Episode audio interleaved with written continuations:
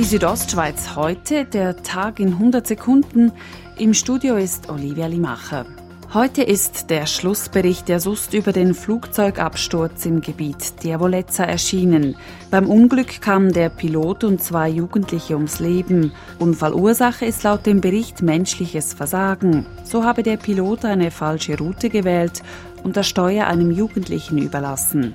Die Motorfluggruppe Oberengadin war Besitzerin des betroffenen Kleinflugzeuges und reagiert nun auf den Bericht. Dazu deren Sprecher Christian Gattmann. Er ist unsorgfältig und er ist fehlerhaft. Wir weisen den Bericht in dieser Form zurück und verlangen, dass der Unfall sorgfältig untersucht wird und auch, dass man den Bericht überarbeitet.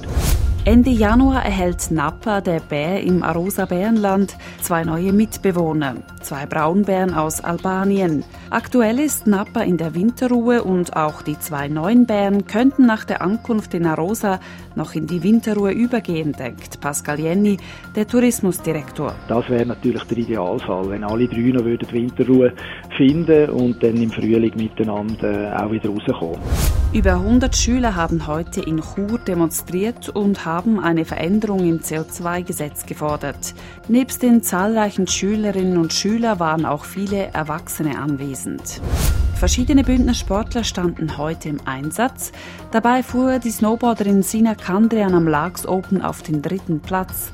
Der Skifahrer Mauro Gavietzel verfehlte bei der alpinen Kombination in Wegen das Podest und wurde Vierter. Die Südostschweiz heute der Tag in 100 Sekunden, auch als Podcast erhältlich.